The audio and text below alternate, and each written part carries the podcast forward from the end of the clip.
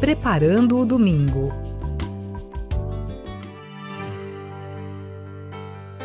Alô, você que acompanha agora o programa Preparando o Domingo. Eu sou Carlos André, nós vamos juntos refletir os textos do 23º Domingo do Tempo Comum.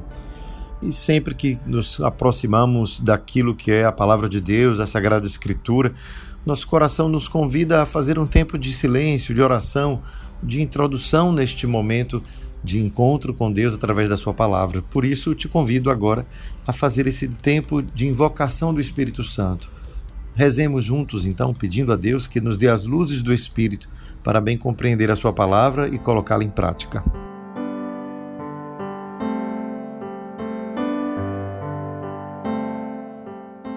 Venha Espírito do Pai e do Filho, venha Espírito de amor venha espírito de infância, de paz, de confiança e de alegria. Vem alegria secreta que brilhas através das lágrimas do mundo. Vem Espírito Santo, vida mais forte que nossas mortes. Vem Pai dos pobres e advogado dos oprimidos.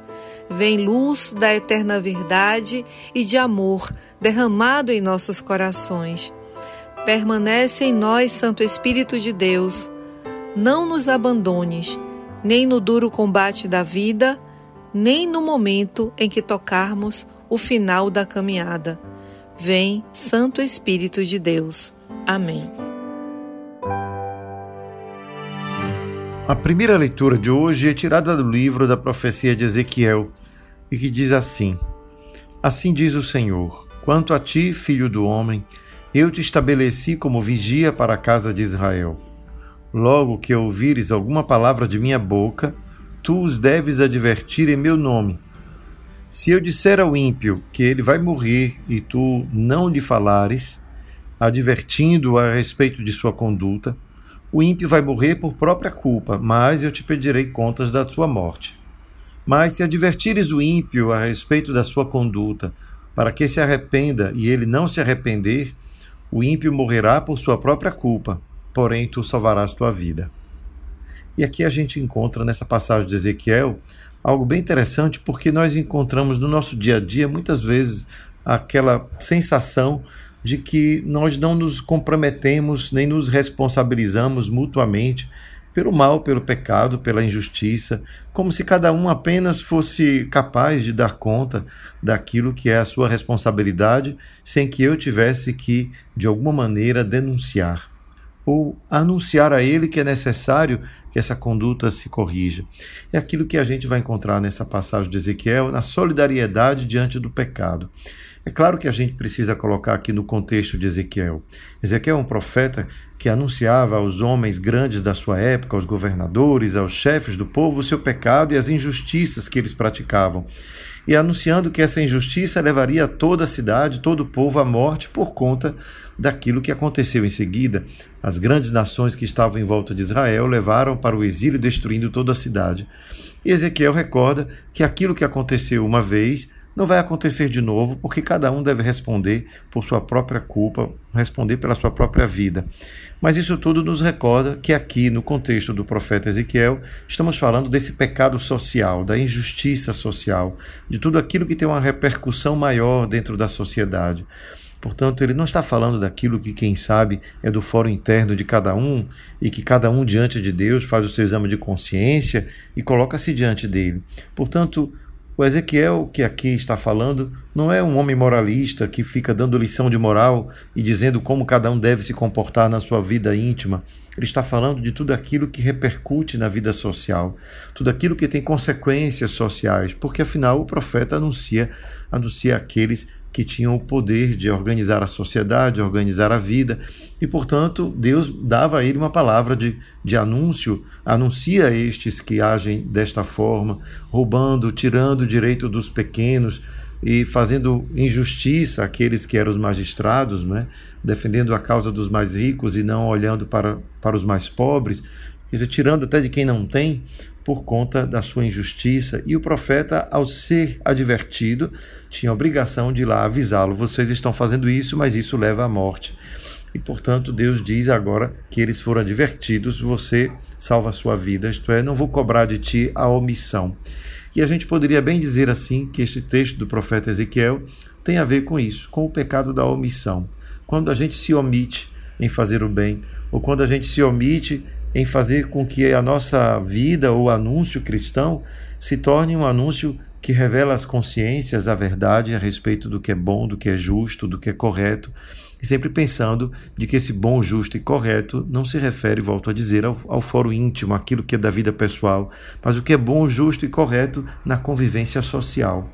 É nesse sentido que a denúncia profética ela sempre vai na direção de nos ajudar a viver, a viver melhor uns com os outros, a construir uma sociedade mais justa, mais fraterna então nesse sentido que a profecia de Ezequiel é um convite a que ninguém se cale. O cristão não pode se calar diante da maldade, da perversidade, de estruturas que esmagam, que destroem o direito dos pequenos e pobres, como faziam os profetas.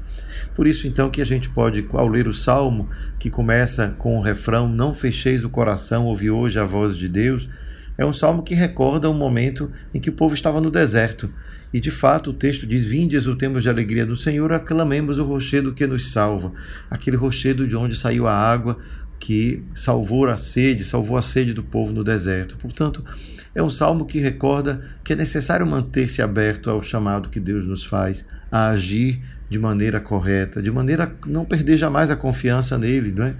Pois então o salmo termina dizendo: Oxalá ouvisseis hoje a sua voz, não fecheis os corações como em Meriba, não fecheis os corações à injustiça, mas mantenhamos a nossa sensibilidade para podermos continuar resistindo a tudo aquilo que pode também nos seduzir. Não é? Vivemos de um mundo não fora dele e este mundo também nos influencia e podemos em algum momento perder também a sensibilidade para aquilo que é justo, que é correto, porque afinal muitos fazem, eu, eu não vou fazer e assim a gente vai perdendo a nossa sensibilidade para aquilo que a palavra de Deus nos chama. Nesse sentido, a carta de São Paulo aos Romanos nos dá uma chave importante. Não faço isso por um desejo moralista, mas porque amo é por amor que nós desejamos corrigir o irmão. E São Paulo vai dizer isso assim: Irmãos, não fiqueis devendo nada a ninguém, a não ser o amor mútuo, pois quem ama o próximo está cumprindo a lei. De fato, os mandamentos não cometerás adultério, não matarás, não roubarás, não cobiçarás e qualquer outro mandamento se resumem neste: amarás o teu próximo como a ti mesmo. O amor não faz nenhum mal contra o próximo, portanto, o amor é o cumprimento perfeito da lei. É nesse sentido, então, que a gente pode dizer: se mesmo no plano pessoal, individual, eu desejar corrigir alguém, eu devo me perguntar: é por amor que eu desejo corrigir Fulano ou Cicrano, aquela pessoa? Ou, quem sabe, uma vaidade, mostrar-me, quem sabe, superior a ele? Que tipo de motivação eu encontro em mim para tentar corrigir o defeito do outro?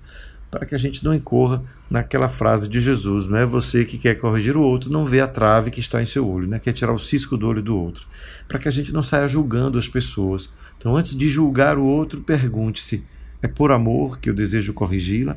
Se não for por um excesso de amor e caridade, não diga nada. Reze no seu coração. Espere que o amor seja a razão para que você venha a corrigir o seu irmão, e aí sim você estará cumprindo a lei. Amar o próximo é, é o resumo, é aquilo que cumpre toda a lei. Não, quem sabe, o nosso desejo de fazer as coisas de uma maneira que nós acreditamos ser correta e, portanto, saímos julgando os outros que não agem como nós agimos. Que seja, portanto, o amor a nos guiar. É esse o convite que São Paulo nos faz hoje. Aleluia, aleluia, aleluia, aleluia.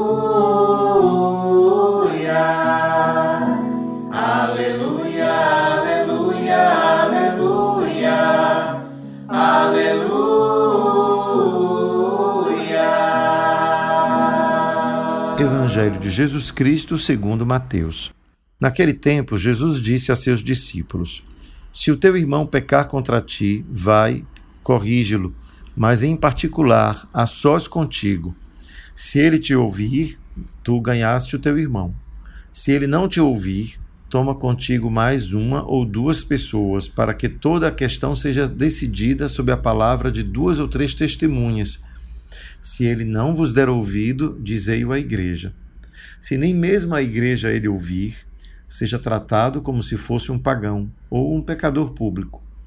Em verdade vos digo: tudo o que ligardes na terra será ligado no céu, e tudo o que desligardes na terra será desligado no céu.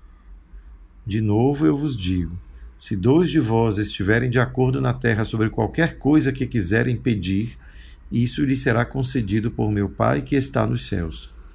Pois onde dois ou três estiverem reunidos em meu nome, eu estou aí no meio deles. O evangelho de hoje ele pode ser dividido em duas partes.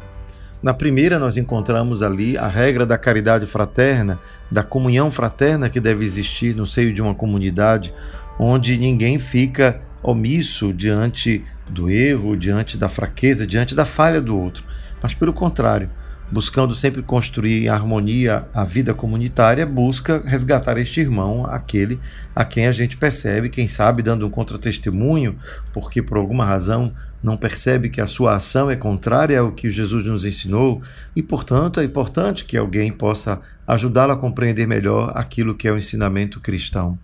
Mas se mesmo assim, diante do ensinamento cristão, esta pessoa não compreende, então que a igreja vá alargando. Isto é, primeiro mais uma testemunha, depois a toda a igreja, e o que importa é que a conduta daquele irmão possa ser cada vez mais conforme aquilo que o Evangelho nos convida.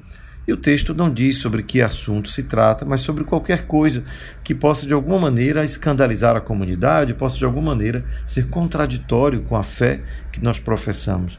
E aí nós podemos tantas vezes imaginar quantas questões ligadas, por exemplo, ao dinheiro. É algo tão sensível em qualquer comunidade humana, e mais ainda na igreja, mais ainda nas comunidades, porque afinal, se nós buscamos anunciar um evangelho de paz, de amor, de justiça, o dinheiro não poderia nos dividir, nem mesmo a cobiça deveria, portanto, ser para nós motivo para que tenhamos que nos disputar uns com os outros. E é comum, é possível, pelo menos, não é? que tantas outras circunstâncias ligadas à cobiça, que não necessariamente passa pelo dinheiro, também esteja na vida da comunidade. O apego, por exemplo, a algum tipo de atitude, ou algum cargo ou função, ou os apegos que fazem a gente julgar as coisas e as pessoas a partir deste nosso óculos, da nossa visão, da nossa maneira de ser, coisas que vão minando a fraternidade e que, portanto, dão contra-testemunho àquilo que significa viver em comunidade, viver segundo o Evangelho de Cristo.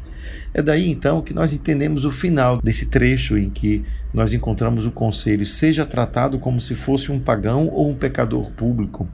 Ora, quando Jesus veio e falou do pecador público e do pagão, foi justamente a esses que Jesus se dirigiu e disse: Eu não vim para os que são sãos, mas para os que são doentes. Não vim para os justos, eu vim para os pecadores. Então, este irmão que não consegue viver fielmente o compromisso cristão na comunidade deve ser também agora lugar alvo da nossa atenção para a sua conversão. Não para que ele seja abandonado, que ele seja expulso, excomungado. O texto não fala disso, mas muito pelo contrário é um convite à comunidade a tomar esse irmão com um cuidado ainda maior, com o mesmo cuidado com que Jesus teve com os pecadores da sua época. Então é para esses que a nossa evangelização deve se voltar. Portanto, notamos o quanto uma comunidade, ao ficar atenta a, ao seu testemunho como cristão, deve ficar atenta também àqueles que, dentro da própria comunidade, estão em processo de conversão. E, portanto, a evangelização começa em casa. Começamos a evangelizar e a renovar o nosso comprometimento com o Evangelho em casa, isto é, na comunidade, na família, nos ambientes onde esses que parecem já ser cristãos muitas vezes não compreendem ainda o seu chamado, o seu convite a agir de uma certa maneira. É por isso, então, que esse texto é um texto belíssimo que nos faz repetir um pouco melhor, encontrar gestos concretos que se referem ao que lemos na primeira leitura da profecia. Isto é, a comunidade não pode ficar omissa diante do pecado, mas ela deve agir de maneira a chamar a comunhão, a comunhão da fé, a comunhão com Cristo, com o Evangelho. É por isso então que a gente pode bem entender por que Mateus aqui juntou duas instruções diferentes, uma sobre a caridade e o perdão, e a segunda que fala sobre aquilo que dois ou três estiverem reunidos, estiverem de acordo na terra sobre alguma coisa, isto é, sobre a intercessão. Então mostra o quanto a intercessão pelos pecadores ela tem um valor forte, ela tem um valor capaz de transformar, porque Deus ouve, não é? É nesse sentido, então, que a gente pode dizer que, diante do esforço de conversão, se deve aliar também a intercessão pelo pecador. Né? Somos convidados a interceder pelo mal, pedindo a Deus que ela, pela sua conversão.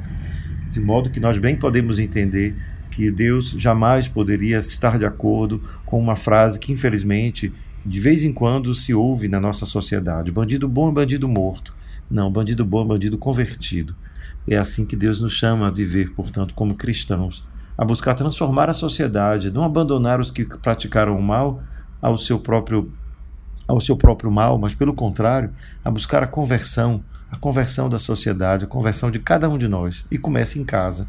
Começa na conversão, que é a correção que fazemos uns aos outros, na expectativa de que cada um de nós, vivendo juntos em comunhão, possamos também juntos interceder a Deus pelo mal, por aquilo que praticando destrói a vida. É aquilo que nós chamamos de mal, tudo aquilo que destrói a vida, tudo aquilo que abate e que faz com que nós, como seres humanos, nos tornamos menores porque perdemos a dignidade de filhos e filhas de Deus. É isso que significa a nossa vontade de agir conforme aquilo que a palavra de Deus nos ensina. Construir fraternidade por causa do amor que nos une é o que nos torna irmãos, é o que nos torna dignos, portanto, da palavra de Deus.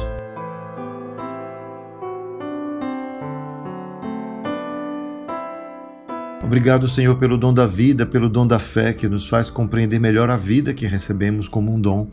Ajuda-nos, portanto, a sermos capazes de não nos omitir diante do mal, diante da injustiça, diante do pecado, mas, pelo contrário, sermos capazes de construir fraternidade pela correção fraterna, pela intercessão uns pelos outros, para que possamos suportar nos momentos difíceis aquilo que pode nos abater e, pelo contrário, nos mantendo fiéis, firmes, apoiados na tua palavra, vencermos todo o mal. Que a tua misericórdia e o teu amor nos acompanhe todos os dias da nossa vida, hoje e sempre. Pai, Filho e Espírito Santo. Amém. Fica a dica. A dica de hoje é exercer a caridade fraterna, assumindo o lugar daquele que pode ser corrigido, não aquele que está o tempo todo acusando, julgando e apontando o dedo mas será que eu me torno sempre sensível àquilo que outros me ajudam a ver sobre a minha vida? Faça um exercício nesta semana. Busque alguém da sua confiança e peça que ele lhe ajude a descobrir em que você poderia ser uma pessoa melhor. Que queixas essa outra pessoa poderia fazer a respeito da sua personalidade? Tente fazer um diálogo sincero, profundo com alguém e busque ser uma pessoa melhor. Exerça a caridade fraterna, acolhendo a correção daqueles que te amam. Fica a dica. Preparando o domingo.